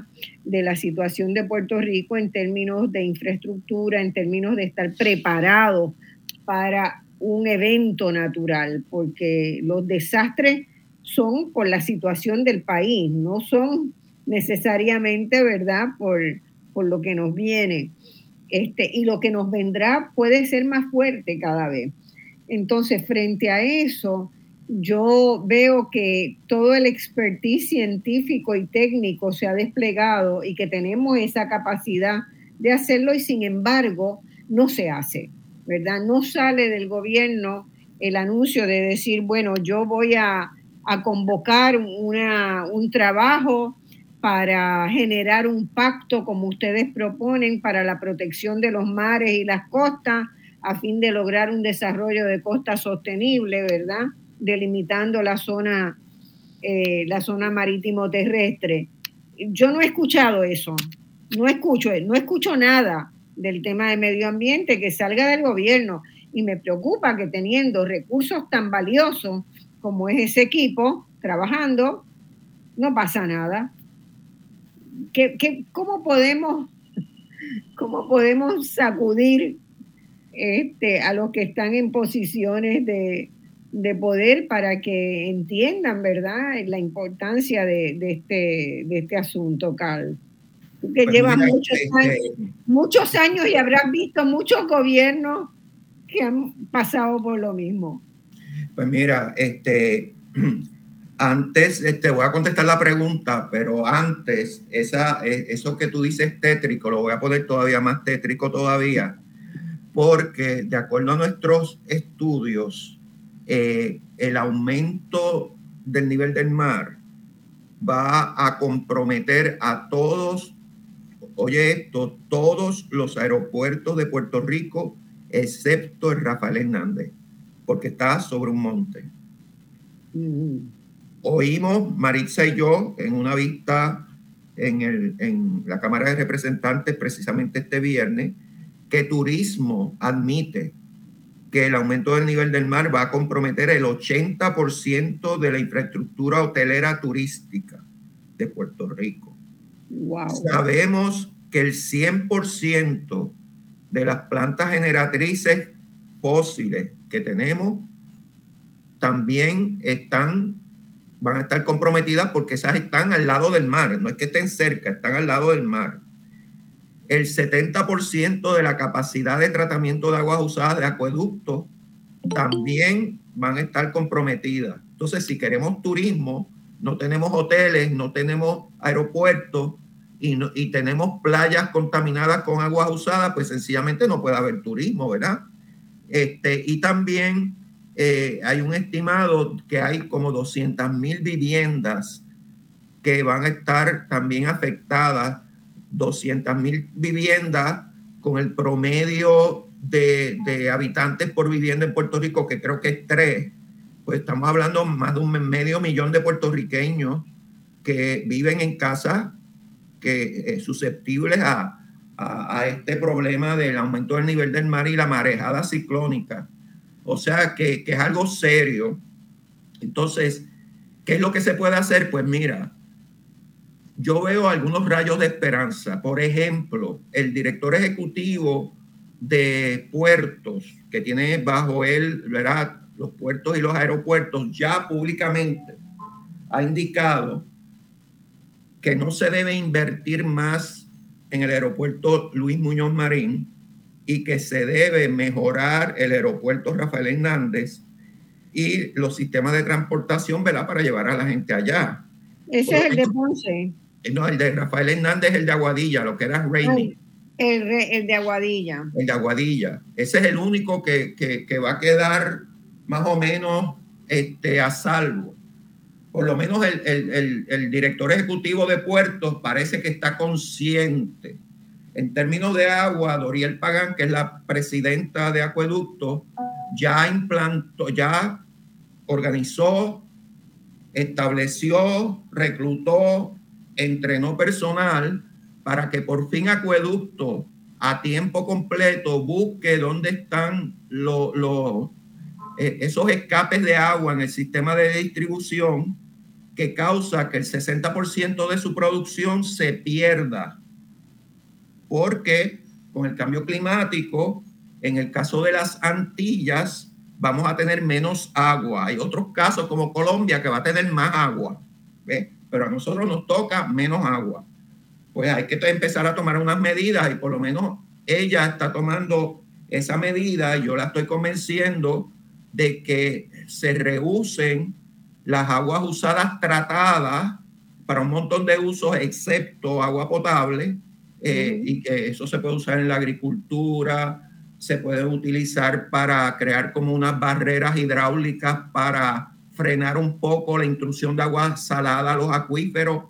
Y eso son cosas que ya no somos conejillos de India, eso ya está demostrado. O sea, yo lo he visto, como tú viste, el caño ese de, de la comida en Estocolmo, pues yo he ido a la Florida a ver este tipo de proyectos y es, es, completamente viable. Eh, por otro lado, como dice Ana, este país es bien sensitivo a la parte de la economía eh, y el desarrollo, como cierta gente lo ve. Y por ejemplo, ya tenemos un caso que es Salinas, donde hay una veda de construcción. Allí no se puede hacer ni un restaurante de comida rápida porque ellos obtienen toda su agua del acuífero del sur. Ese, ese acuífero ya está comprometido. Si sacan una gota más de agua, se va a salinizar y es perder el acuífero por 100 años. Y el próximo municipio que está en fila para que, para que haya una veda de construcción y tiene sus implicaciones económicas es Santa Isabel. Pues, ¿qué pasa? Que esa presión económica provoca que los líderes de esas comarcas pues reclamen que se tomen unas medidas porque prácticamente no, no puede haber desarrollo económico si no hay agua y, y, y, y no, pueden hacer nada sin agua. Eh, y eso me trae también, por ejemplo, a la cuestión de los vertederos, que eh, yo estuve en EPA cuando EPA entre comillas, arrestó a todas las plantas de tratamiento de aguas usadas de Puerto Rico porque estaban sobrecargadas, porque no cumplían con los permisos de descarga.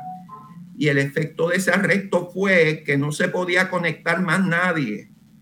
Y eso paró la construcción de Puerto Rico y eso provocó que por primera vez en acueducto se le diera el presupuesto que debe a la parte de alcantarillado sanitario y plantas de aguas usadas, porque anteriormente el 90% del presupuesto era agua potable y solamente el 10% era de aguas usadas. Y eso creó un shock económico y yo predigo que eso mismo va a pasar con los vertederos en Puerto Rico.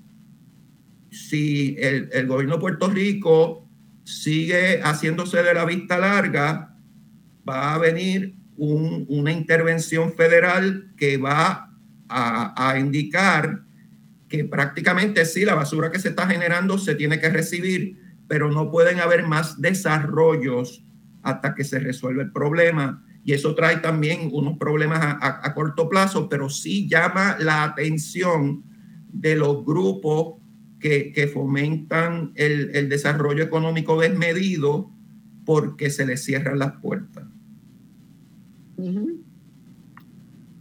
Eh, o sea que mi palabra de terrorífico se quedó cortita después de eso, de eso que has dicho. Bueno, eh, pues de todas estas cosas se van a estar hablando, porque todos los países tienen, tienen situaciones no tan graves como la de Puerto Rico, ¿verdad? En términos del agua, lo de Puerto Rico es bastante grave, ¿verdad? Es el segundo país con más problemas en América Latina de agua potable. Entonces, este, cuando eso, ¿verdad? Tiene la explicación de que cuando uno se anuncia un huracán tres o cuatro días antes, la gente está llenándose, comprando de aguas envasadas en plástico, que a su vez va a contaminar más los vertederos que tenemos es todo un ciclo que, tenemos que empezar seriamente a, resolver en Puerto Rico. Y ciertamente yo quisiera ver alguna acción, este, Carl.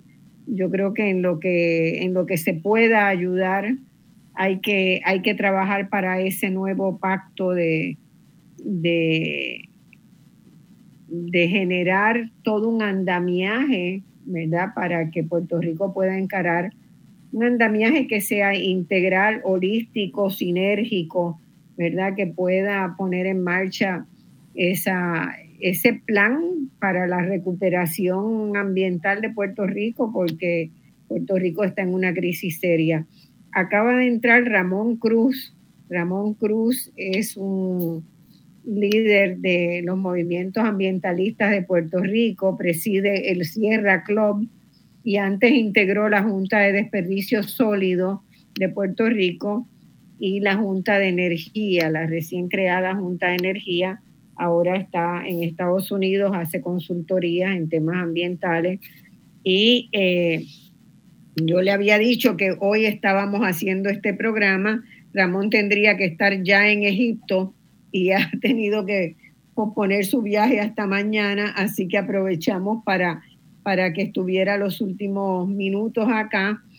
Eh, hablándonos un poco de la COP27, ¿verdad? Esta conferencia de Naciones Unidas sobre el cambio climático, que eh, es la conferencia más importante que reúne, ¿verdad?, a, a las delegaciones del mundo y se lleva a cabo del 6 al 18 de noviembre en Sharm el Sheikh de Egipto.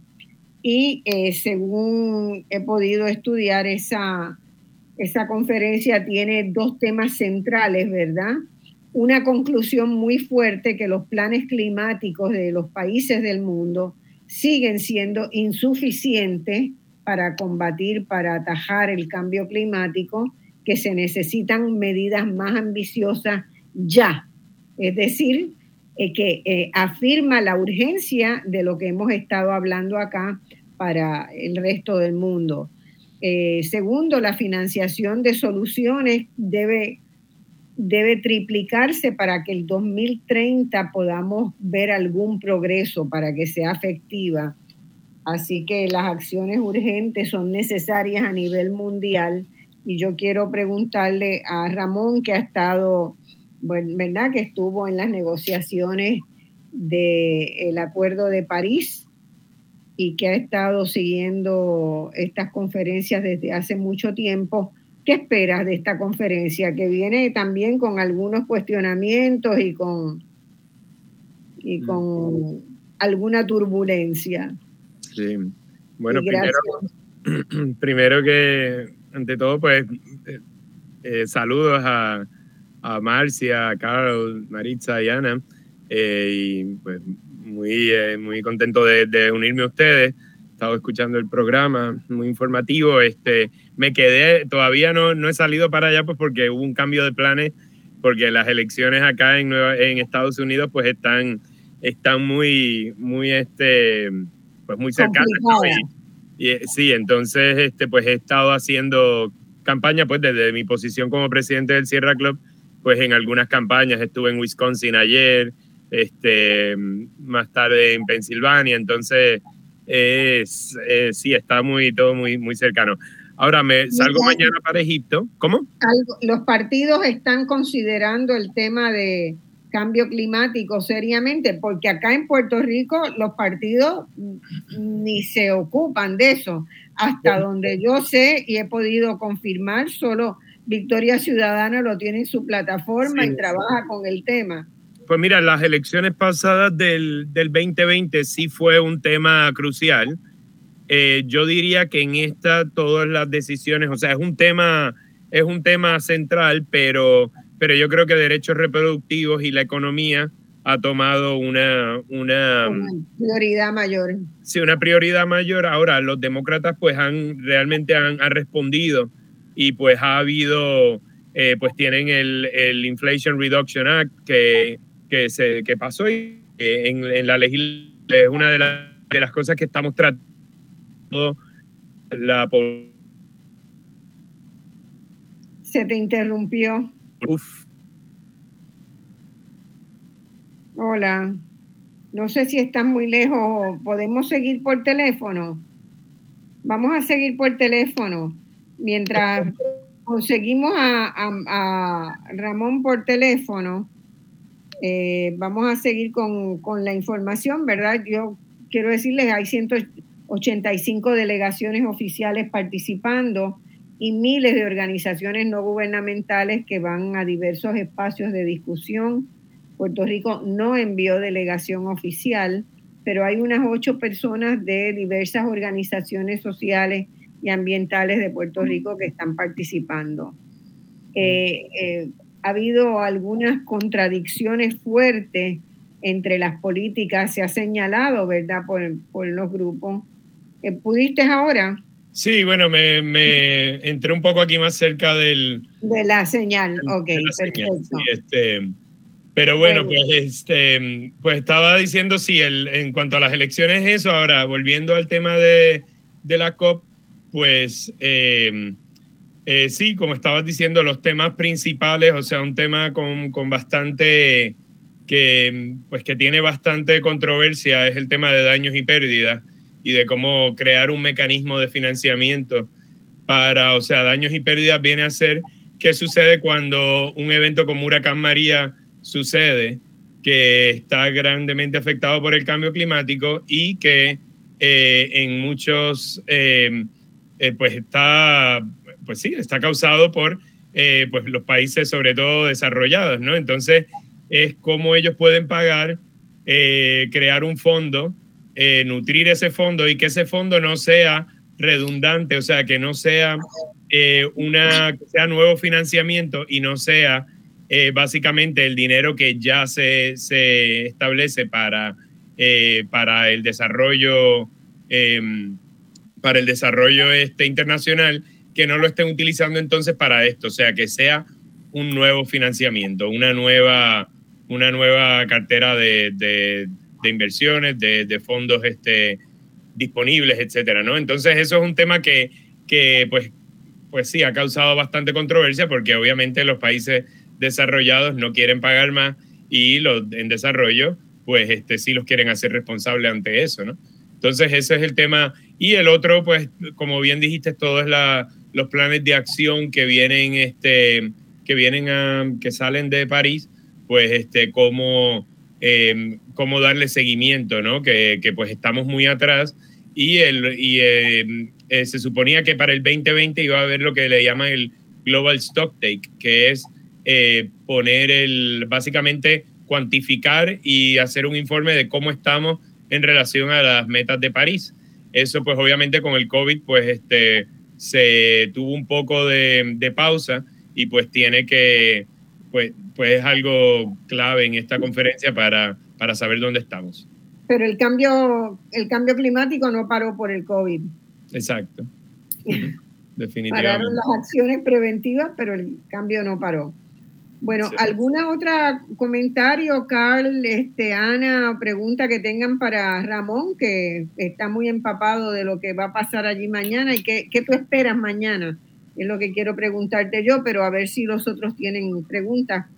Sí, yo, yo quisiera preguntarle a Ramón que, que cuál es la perspectiva en términos de, de los países que aportan la, mayor parte de emisiones de gases de invernadero, eh, si van a, a pedir a, prórrogas adicionales, porque en Glasgow, por ejemplo, eh, la India dijo que no podía cumplir en el 2050, que era en el 2070.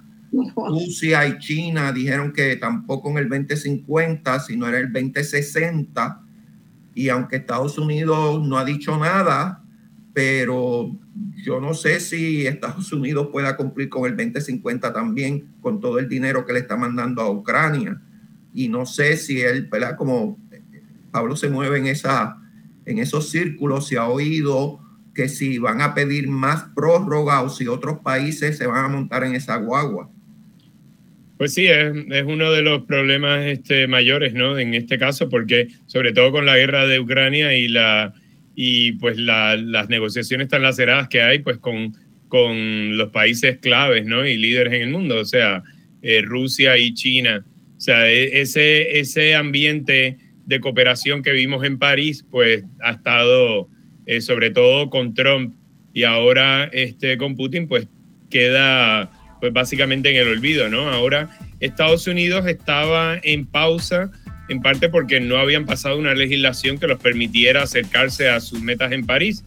Eso cambió hace dos meses con, cuando pasa el Inflation Reduction Act, que pone a Estados Unidos, o sea, la meta de Estados Unidos es 52 de reducción, es con esa ley es un 40%. O sea que ahora por lo menos Estados Unidos tiene algo para regresar a la mesa y tratar de liderar.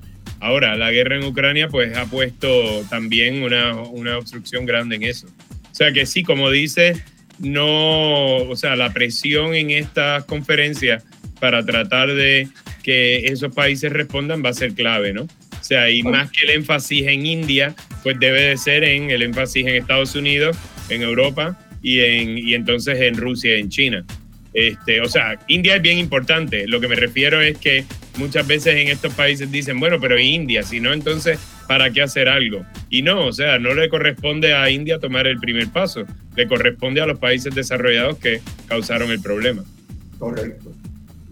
O sea, fíjense que acá el, el absurdo de la guerra está minando los recursos que se necesitan para combatir el, la, la defensa del planeta completo.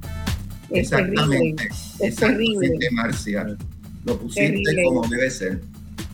Así que, bueno, les agradezco a todos. Ya estamos para hacer la pausa y el cambio de programa. Este ha sido otro Voz Alternativa. Gracias, Ana.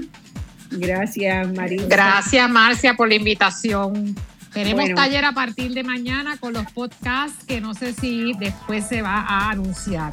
Sí, sí, eh, se van a anunciar, este, hay uno, se está tratando de generar unos podcasts para informar al país de lo que pasa, de lo que pasa en la conferencia.